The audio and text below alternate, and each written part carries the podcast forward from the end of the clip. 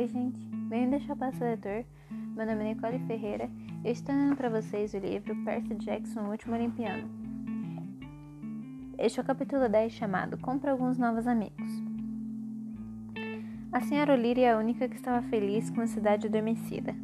Nós a encontramos se empanturrando em uma barraquinha de cachorro-quente tombada, enquanto o dono dormia na calçada em posição fetal, chupando o polegar. Argus estava nos esperando com sua centena de olhos arregalados. Ele não disse nada. Ele nunca diz nada. Acho que é porque ele tem, segundo se supõe, um globo ocular na língua. Mas seu rosto deixava claro que ele estava surtando. Eu lhe contei o que soubemos no Olimpo e o que os deuses não que os deuses não vieram para nos auxiliar. Argus revirou os olhos desgostoso, que pareceu bastante psicodélico, pois fez seu corpo todo se resolver se revolver.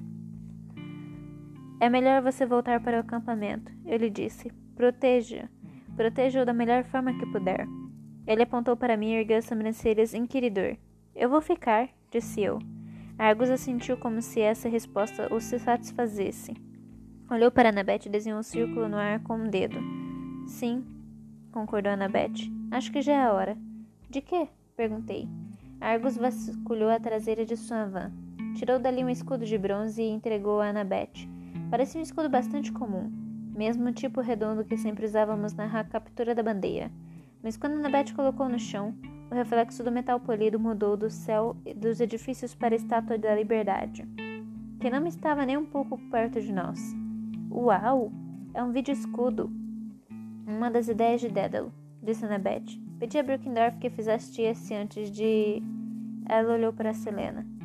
Bem, o escudo direciona a luz do sol ou da lua para qualquer parte do mundo para criar um reflexo. Pode ser, pode-se literalmente ver qualquer alvo sob o sol ou a lua, desde que uma luz natural esteja trocando. Eu esteja tocando. Olhe! Nós nos amontoamos em torno de Annabeth enquanto ela se concentrava. A imagem entoou um zoom e de início rodopiou, de forma que fiquei tonto só de olhar.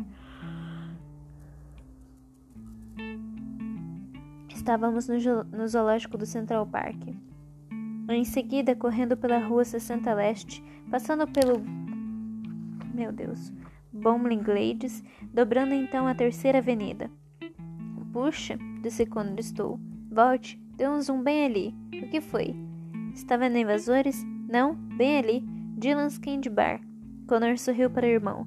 Cara, está aberto e todo mundo está dormindo. Você está pensando mesmo que eu? Connor, respondeu Kate Gardner. Ela, ela falava como a mãe Demeter. Isso é sério. Vocês não vão saquear uma loja de doces no meio de uma guerra. Desculpe, murmurou Connor, mas não parecia muito envergonhado. Annabeth passou a mão na frente do escudo e outra cena surgiu. FDR Drive, dando vista para o outro lado do rio. Langt Rose Park. Isso vai nos permitir ver o que está acontecendo para a cidade, pela cidade, disse ela. Obrigada, Argus. Espero que possamos revê-lo no acampamento. Um dia. Argus grunhiu. Ele me dirigiu um olhar que claramente dizia: Boa sorte, você vai precisar. Então subiu em sua van. Ele e as duas árpias motoristas afastaram-se, costurando entre grupos de carros e ponto morto espalhados pela rua. Assoviei chamando a senhora O'Leary, que veio saltitando. Ei, garota, lembra-se de Graver, o sátiro que encontramos no parque? Ela latiu. Eu esperava que isso significasse, claro que lembro. E você não tem cachorro mais cachorro quente? Preciso que você encontre. Veja se ele ainda está acordado. Vamos precisar da ajuda dele. Você entendeu? Encontre Graver.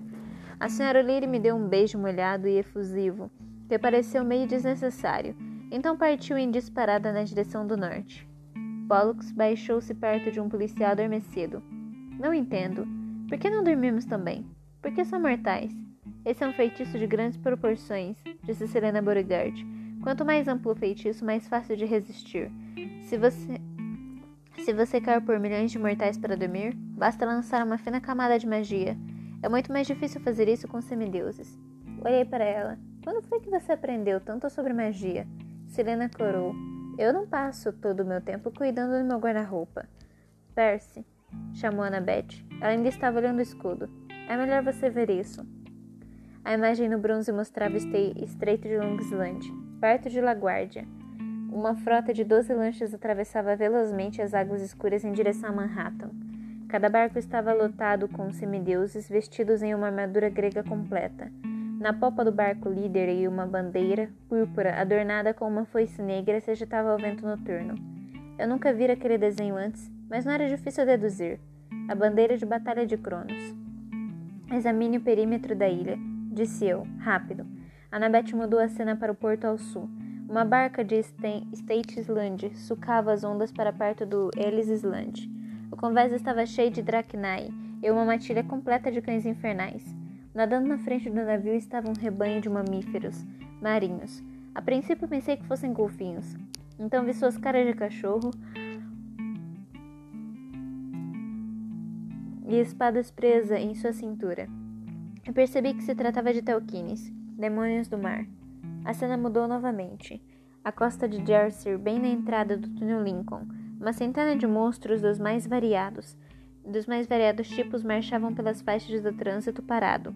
Gigantes com porretes, ciclopes malfeitores, alguns dragões cuspidores de fogo, para completar, um tanque Sherman da Segunda Guerra Mundial, empurrando os carros para fora do caminho à medida que ribombava entrando no túnel. O que está acontecendo com os mortais fora de Manhattan? Perguntei. O estado in inteiro está adormecido? Annabeth franziu o senho. Não creio, mas é estranho. Pelo que posso ver a partir dessas imagens, Manhattan está totalmente adormecida, o que significa que, em um raio de uns 80 quilômetros em torno da ilha, o tempo está correndo muito, muito lentamente. Quanto mais você se aproxima de Manhattan, mais lento ele fica. Ela me mostrou outra cena. Uma alta estrada de Nova Jersey. Era sábado de, era noite de sábado, então o trânsito não estava tão ruim quanto estaria um dia útil. Os motoristas pareciam acordados, mas os veículos se moviam a menos de 2 km por hora. Os pássaros voavam acima deles em câmera lenta. Cronos. Está, ele está desacelerando o tempo. Hecate talvez esteja ajudando, disse Kate Gardner. Olhem como todos os carros se desviam da saída de Manhattan, como se estivessem recebendo uma mensagem subliminar para retornar. Não sei. Annabeth parecia frustrada de verdade. Ela odiava não saber, mas de alguma forma eles cercaram Manhattan, com camadas de magia. O mundo lá fora pode nem sequer se dar conta de, alguma de que alguma coisa está errada. Quaisquer, quaisquer mortais vindo para Manhattan vão desacelerar tanto que não vão saber o que está acontecendo. Como moscas no ambar, murmurou Jake Mason. Annabeth fez que sim com a cabeça. Não devemos esperar nenhuma ajuda de fora. Voltei-me para os meus amigos. Pareciam atônitos e assustados. Eu não podia censurá-los por isso. O escudo não havia nos mostrado pelo menos 300 havia nos mostrado pelo menos 300 inimigos a caminho, e éramos 40. Estávamos sozinhos. Muito bem, disse eu. Vamos defender Manhattan. Selena mexeu em sua armadura. Ah, Percy, Manhattan é enorme. Nós vamos defendê-la. Temos de defendê-la. Ele está certo. Os deuses do vento devem manter as tropas de Cronos afastadas do Olimpo pelo ar. Portanto, ele vai entrar vai tentar um, tanque, um ataque por guerra. Temos de interceptar as entradas para a ilha. Ele tem, eles têm barcos, observou Michael Will. Um formigamento elétrico percorreu minha coluna. De repente compreendi o conselho de Atena. Lembre-se dos rios. Eu vou cuidar dos barcos, disse eu. Michael franziu a testa. Como? Deixe comigo. Precisamos vigiar as pontes e os túneis. Vamos supor que eles optem por um ataque a Mintonton ou o centro da cidade, pelo menos na primeira tentativa. Esse seria o caminho mais rápido para, para Empire State. Michael, leve o chalé de Apollo para a ponte de Williamsburg. Kate, o chalé de Demeter fica com o túnel de Brooklyn Bait. Façam crescer pinheiros e era venenosa no túnel. Façam o que for preciso, mas os mantenha longe de lá. Connor leve metade do chalé de Hermes e dê a cobertura à ponte de Manhattan. Travis, você fica com a outra metade e cobre a ponte do Brooklyn. E nada de parar para saquear ou pilhar. Ah, queixou-se todo o chalé de Hermes. Selena, você vai levar a equipe de Afrodite para o túnel Queens Minton. Ah, meus deuses, a Quinta Avenida está bem no nosso caminho. Poderemos nos equipar e, bem, os monstros certamente detestam Givente, disse uma das irmãs. Sem atrasos, disse eu. Bem, essa história de perfume, se vocês acham que vai funcionar. Seis garotas de Afrodite beijaram meu rosto excitadas. Está bem, já chega, fechei os olhos tentando pensar no que havia deixado de fora. Antônio Holland. Jake leve o chalé de festa para longe. Use fogo grego para preparar armadilhas, o que vocês tiverem. Ele sorriu. Com prazer. Temos uma desforra para atirar. Por Brookendorf. O chalé inteiro urrou em aprovação. A ponte da rua 59. Falei, Clarice. Gaguejei. Clarice não estava ali. O chalé inteiro de Ares, maldito sejam, estavam à toa no acampamento. Nós assumimos esta, interveio Annabeth, poupando-me de um silêncio constrangedor. Ela voltou-se para os seus irmãos. Macomb, pegue o chalé de Atena e ative o plano 23 ao longo do caminho. Exatamente como eu lhe mostrei. Ocupem suas posições. Não se preocupem. Eu vou com Percy. Depois nos juntaremos a vocês ou a quem precisar de nós. Alguém mais atrás no grupo disse: Nada de desvio, vocês dois. Houve alguns risinhos, mas resolvi deixar isso para lá. Muito bem, falei. Mantenham contato pelos celulares. Não temos celulares, protestou Selena. Abaixei-me e peguei o Blackberry de uma senhora que roncava e joguei-o para Selena. Agora tem. Vocês todos sabem o número de Annabeth, certo? Se precisarem de nós, peguem um telefone por aí e liguem. Usem o aparelho uma vez, descartem-no, e então peguem outro emprestado. Se precisarem de novo, isso deve fazer com que seja mais difícil para os monstros localizarem vocês. Todos rirem, riram como se a ideia lhes agradasse. Travis picarreou. Ah, se encontrarmos um telefone muito legal. Não, não podem ficar com ele. Ah, cara. Espere, Percy, disse Jake Mason. Vocês se esqueceram do túnel Lincoln. Lincoln engoliu um palavrão. Ele tinha razão. Um tanque charme e uma centena de monstros atravessavam em marcha aquele túnel naquele exato momento. Eu havia posicionado nossas tropas em todos os outros lugares. Então, uma voz feminina soou do outro lado da rua. Que tal deixar isso conosco? Em toda a minha vida eu nunca me sentira tão feliz ao ouvir a voz de alguém. Um bando de umas 30 adolescentes atravessava a Quinta Avenida. Vestiam camisetas brancas, calças de tecido de camuflado de prateado e botas de combate. Todas traziam espadas ao lado do corpo, aljavas nas costas e arcos opostos. Um bando de lobos brancos circulava em torno de seus pés, e muitas das garotas tinham falcões de caças nos braços. A garota que minha frente tinha cabelos pretos espetados e uma jaqueta de couro preta. Usava um arquinho de prata na cabeça, como a tiara de uma princesa, que não combinava com os brincos de caveira nem com a camiseta que dizia Morte a Barbie, e mostrava a estampa de uma boneca Barbie com a cabeça atravessada por uma flecha. Talia! gritou Annabeth. A filha de Zeus sorriu. As caçadoras de Artemisa apresentando-se ao... as caçadoras de Artemisa apresentando-se ao trabalho.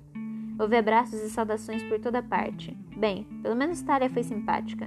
As outras caçadoras não gostavam de estar perto de compistas, principalmente meninos, mas não atiraram contra nenhum de nós, o que para elas já eram boas-vindas, bastante calorosas. Onde você esteve no passado? perguntei a Talia. Agora que você tem o dobro de caçadoras, ela riu. É uma história muito longa.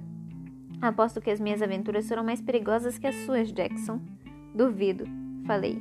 Vamos ver, prometeu ela. Depois que isso acabar com você, depois que isso acabar, você, Annabeth e eu, cheeseburgers fritas naquele hotel da 55 Oeste. Le Parc Meridin. Eu disse, combinado. Itália, obrigado. Ela deu de ombros. Aqueles monstros não vão nem saber o que os atingiu. Caçadoras, em frente. Ela bateu no bracelete de prata e o escudo Aegis no movimento em espiral assumiu sua forma. A cabeça dourada de Medusa, moldada no centro, era tão horrível que os campistas todos recuaram. As caçadoras seguiram pela avenida acompanhadas por seus lobos e falcões.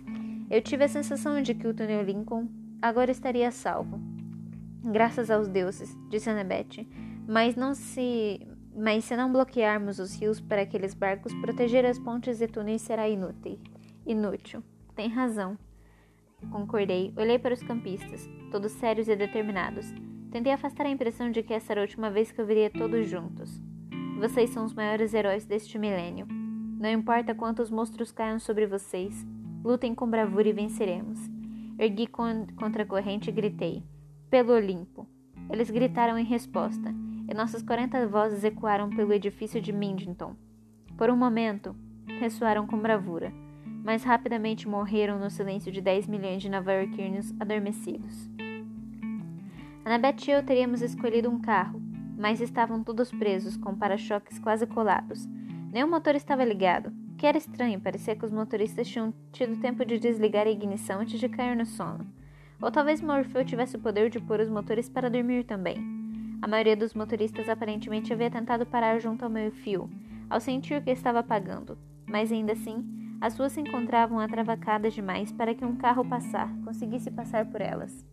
Finalmente, encontramos um canteiro inconsciente recostado em um muro, ainda montado em sua vespa vermelha. Não tínhamos. Nós o tiramos da motocicleta e o deitamos na calçada. Desculpe, cara, disse eu. Com alguma sorte eu traria a moto dele de volta. Se não conseguisse, não teria a menor importância, pois a cidade já estaria toda destruída. Eu guiei com a Annabeth na garupa, segurando minha cintura. Descemos zigue-zagueando pela Broadway, com o motor zumbindo no silêncio sinistro. Os únicos sons eram celulares tocando ocasionalmente, como se estivessem chamando um ao outro, como se Nova York houvesse se transformado em um gigantesco viveiro de pássaros eletrônicos. Nosso progresso era lento. De vez em quando encontrávamos pedestres adormecidos bem na frente de um veículo e os removíamos, por medida de segurança. Também paramos para apagar um carrinho de vendedor de pretzels que havia pegado fogo. Alguns minutos depois, tivemos de resgatar um carrinho de bebê que descia a rua à deriva. Acabou que não havia nenhum bebê nele, apenas um poodle adormecido. Vai saber. Nós o estacionamos em segurança no vão de uma porta e prosseguimos. Estávamos passando pelo Madison Square Park quando Annabeth disse: Pare. Parei no meio da 23 Leste. Annabeth saltou e correu na direção do parque. Quando alcancei, ela estava olhando para uma estátua de bronze em um pedestal de mármore velho. Provavelmente eu já havia passado por ela um milhão de vezes, mas nunca o olhará de fato. O sujeito estava sentado de pernas cruzadas em uma cadeira usava um terno antiquado, no estilo Abraham Lincoln, com uma gravata borboleta, casaca com abas longas e tudo mais. Vários livros de bronze empilhavam-se debaixo de sua cadeira. Ele segurava uma pena de escrever numa das, numa das mãos e, gran e um grande pergaminho de metal na outra. Que importância tem esse? Estreitei os olhos para ler o nome no pedestal. William Stewart Sherwood, corrigiu Annabeth. Ele foi o governador de Nova York, um semideus menor, filho de Hebe, eu acho. Mas isso não é o caso. É a estátua que me interessa. Ela subiu num banco do parque e examinou a base da estátua. Não me diga que ele é um, toma, é um autômato, falei. Annabeth sorriu. A maioria da, da estátua das cidades é autômata. Dédalo plantou aqui para o caso de precisar de um exército. Para atacar ou defender o Olimpo? Annabeth deu de ombros. Um ou outro. Esse era, o, esse era o plano 23. Ele poderia ativar uma estátua que começaria a ativar seus pares por toda a cidade. Até que um exército estivesse formado. Isso, porém, é perigoso. Você sabe o quanto os autômatos são imprevisíveis. Aham, uhum, concordei. Havíamos tido nossa cota de experiências negativas com eles. Você está pensando seriamente em ativá-los? Tenho as anotações de Dédalo. Acho que consigo. Uh, vamos lá. Ela apertou a ponta da bota de Sherwood e a estátua se levantou com a pena e o papel em punho. O que ele vai fazer? Um memorando? Psst, replicou Annabeth. Olá, William. Bill, sugeri. Bill, ah, cala a boca, disse minha Annabeth. A estátua inclinou a cabeça, olhando-nos com os olhos de metal vazios. Annabeth pigarreou. Ah, olá, governador. Sequência de comando, Dédalo 23. Defender Manhattan, começar ativação. Stewart saltou do pedestal e aterrissou no solo com tanta força que seus sapatos acharam a calçada.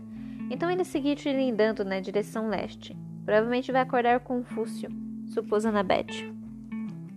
O quê? Outra estátua na divisão. É o seguinte, eles vão acordar os outros até que estejam todos ativados. Então, tomará que defendam Manhattan. Eles sabem que nós somos um, que não somos um inimigo? Acho que sim. Isso é tranquilizador. Pensei em todas aquelas estátuas de bronze nos parques, praças e edifícios de Nova York. Devia haver centenas, talvez milhares delas. Então uma bola de luz verde explodiu no céu noturno. Fogo de grego em alguma, algum ponto do rio East. Precisamos nos apressar, falei, e corremos para a Vespa. Estacionamos do lado de fora do Britain Park, no canto inferior de Manhattan, onde os rios Hudson e East se, junta, se juntam e desaguam na baia. Espera aqui, eu disse a Annabeth. Parece que você não deveria ir sozinho. A menos que você possa respirar debaixo d'água. Ela suspirou. Às vezes você é tão irritante. Como quando eu tenho razão? Confie em mim, eu vou ficar bem. Tem a maldição de Aquiles. Agora sou invencível. Annabeth não pareceu convencida. Mas tenha cuidado. Não quero que nada aconteça com você. Quero dizer, precisamos de você para a batalha. Sorri. Volte um instante. Desci até a margem e entrei na água. Para você aí que não tem nenhum parentesco com Deus, os deuses da água, não queira nadar no porto de Nova York. Pode nem ser tão imundo quanto nos tempos da minha mãe, mas aquela água provavelmente ainda pode criar um terceiro olho em você ou fazê-lo ter filhos mutantes quando crescer. Mergulhei na água suja e fui até o fundo. Tentei encontrar o ponto em que as correntes dos dois rios pareciam se igualar onde elas se encontraram form para formar a baia. Imaginei que aquele fosse o melhor lugar para chamar a atenção deles. Ei! gritei com minha voz subaquática. Ao som, o som ecoou na escuridão.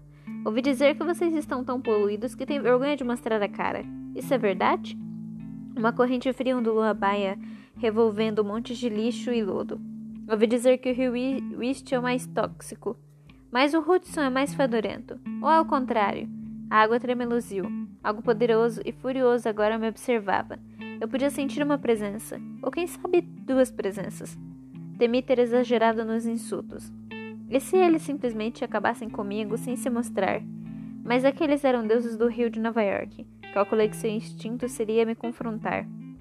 E de fato, duas formas gigantescas apareceram na minha frente. A princípio eram apenas colunas marrons escuras de lodo, mais densas mais densas que a água ao seu redor. Em seguida surgiram, nessas, surgiram nelas pernas, braços e rostos de expressão colérica. A criatura esquerda parecia assustadoramente um telquine. Sua cara era lupina. Seu corpo lembrava vagamente de uma foca, preta e luzidio, com mãos e pés de nadadeira. Os brilhos brilhavam com uma claridade verde.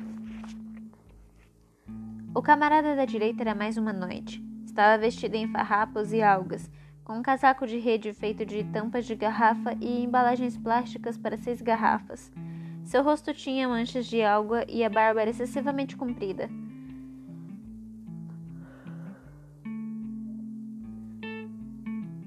Os olhos de um azul profundo guardiam de raiva.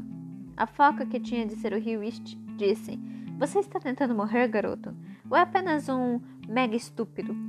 O espírito barba, barbado do Hudson zombou. E você é especialista em estupidez, viste? Cuidado, Hudson.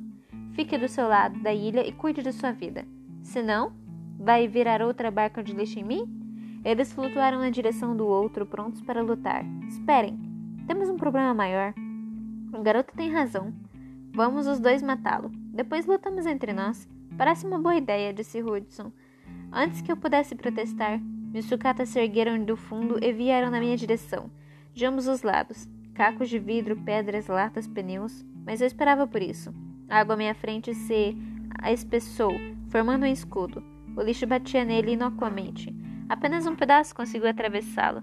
Um grande pedaço de vidro que me atingiu no peito e provavelmente teria me matado, mas, mas se estilhaçou contra a minha pele. Os dez deuses do rio me olharam atônitos. Filho de Poseidon? Perguntou Wist. Assenti. Deu um mergulho no estige? Sim. Ambos emitiram um som de repulso. Bem, isso é perfeito. Agora como vamos matá-lo? Poderíamos eletrocutá-lo? Perguntou Woodson. Se eu ao menos conseguisse encontrar alguns cabos elétricos, ouçam-me. O exército de Cronos está invadindo Manhattan. Você acha que não sabemos disso? Posso sentir os barcos deles nesse exato momento. Estão quase terminando a travessia. É? Alguns monstros nojentos estão atravessando as minhas águas também. Então os detenham, afoguem-nos, afundem seus barcos. Por que faríamos isso? Eles vão invadir o Olimpo? O que temos com isso? Porque posso pagar a vocês. Peguei um dólar de areia que meu pai tinha me dado de aniversário. Os olhos dos deuses do rio se arregalaram. É meu! Dê isso para mim, garoto. E prometo nunca mais. E prometo que ninguém da escola de Cronos vai atravessar o rio East. Pode esquecer, esse dólar de areia é meu. A menos que você queira que eu deixe todos aqueles barcos cruzarem o Hudson. Vamos chegar a um acordo. Quebrei o dólar de areia ao meio. Uma onda de água limpa jorrou da quebra como se toda a poluição da baia estivesse se dissolvendo. Cada um fica com a metade. Em troca, vocês mantêm todas as tropas de Cronos longe de Manhattan. Ah, cara, gemeu Hudson, estendendo a mão para pegar o dólar de areia. Faz tanto tempo desde a última vez em que estive limpo. O poder de Poseidon, murmurou Rio East. Ele é um idiota, mas com certeza sabe como acabar com a poluição. Eles se entreolharam. Então falaram em unissono. Negócio fechado. Ah, os invasores? Lembrei. Wist fez um gesto rápido com a mão. Acabam de afundar. Hudson estralou o dedo. Os deuses. Um bando de cães infernais acaba de dar um mergulho. Obrigado, eu. Fiquem limpos. Enquanto subia até a superfície, Wist gritou: Ei, garoto, sempre que tiver um dólar de areia para gastar, volte, supondo que você sobreviva. Maldição de Aquiles, bufou Hudson. Ele sempre acha que isso vai salvá-los, não é? Se ele soubesse, concordou Wist. E os dois riram, dissolvendo-se na água. De volta à margem, Annabeth estava falando ao celular, mas desligou assim que me viu. Parecia bastante abalada.